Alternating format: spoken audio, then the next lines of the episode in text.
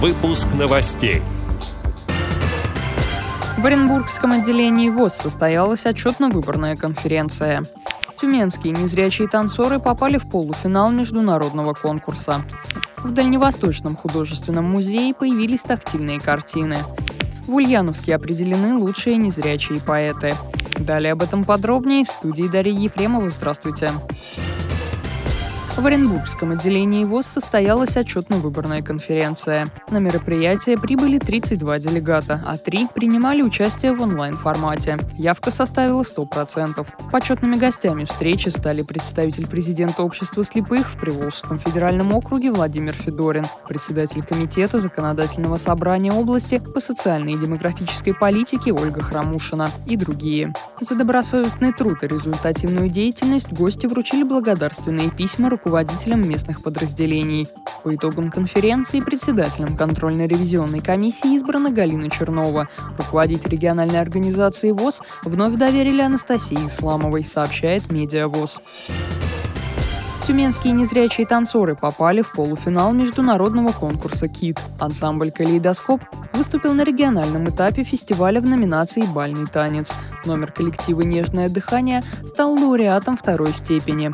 Благодаря яркому выступлению ВОСовцы получили аккредитацию на полуфинал, который состоится в Санкт-Петербурге в июне. Для мероприятия тюменцы готовят испанский танец «Пасадобль». Добавлю, что ансамбль «Калейдоскоп» радует своим творчеством уже более 15 лет. На протяжении этого времени руководителем является инвалид второй группы по зрению Светлана Баталова.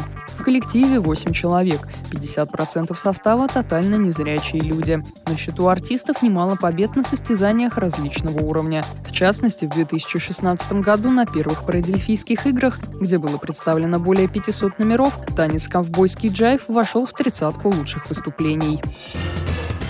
В Дальневосточном художественном музее появились тактильные экспонаты. Теперь в распоряжении учреждения культуры есть копии известных картин. В их числе «Корова Розы Боннер», «Марина» Томаса Хереманса, портрет Суворова неизвестного художника и натюрморт с ананасом Ильи Машкова. Использование тактильных моделей дает возможность музею стать доступнее для незрячих людей. Ранее здесь уже была одна копия картины «Дочь рыбака» Петрова-Водкина. Ее учреждению подарили организаторы выставки «Видеть невидимое» в 2017 году, передает сайт Sensasinet.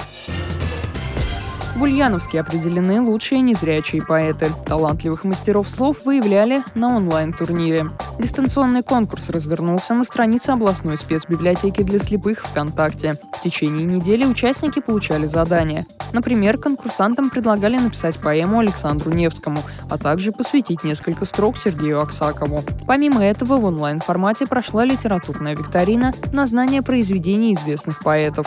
ВОСовцы отвечали на вопросы по стихам Агнии Барто, Николая Некрасова, Николая Рубцова. По итогам турнира в Международный день поэзии состоялась церемония награждения. Победителем состязания стал житель Ульяновска Павел Козельский. На заключительном мероприятии незрячие поэты декламировали свои произведения. На импровизированной сцене лились поэтические строки о расставании, о любви и страсти, о родине и счастье, информирует общественный корреспондент радио ВОЗ Светлана Ефремова. Эти и другие новости вы можете найти на сайте Радио ВОЗ. Мы будем рады рассказать о событиях вашего региона. Пишите нам по адресу новости собака ру. Всего доброго и до встречи.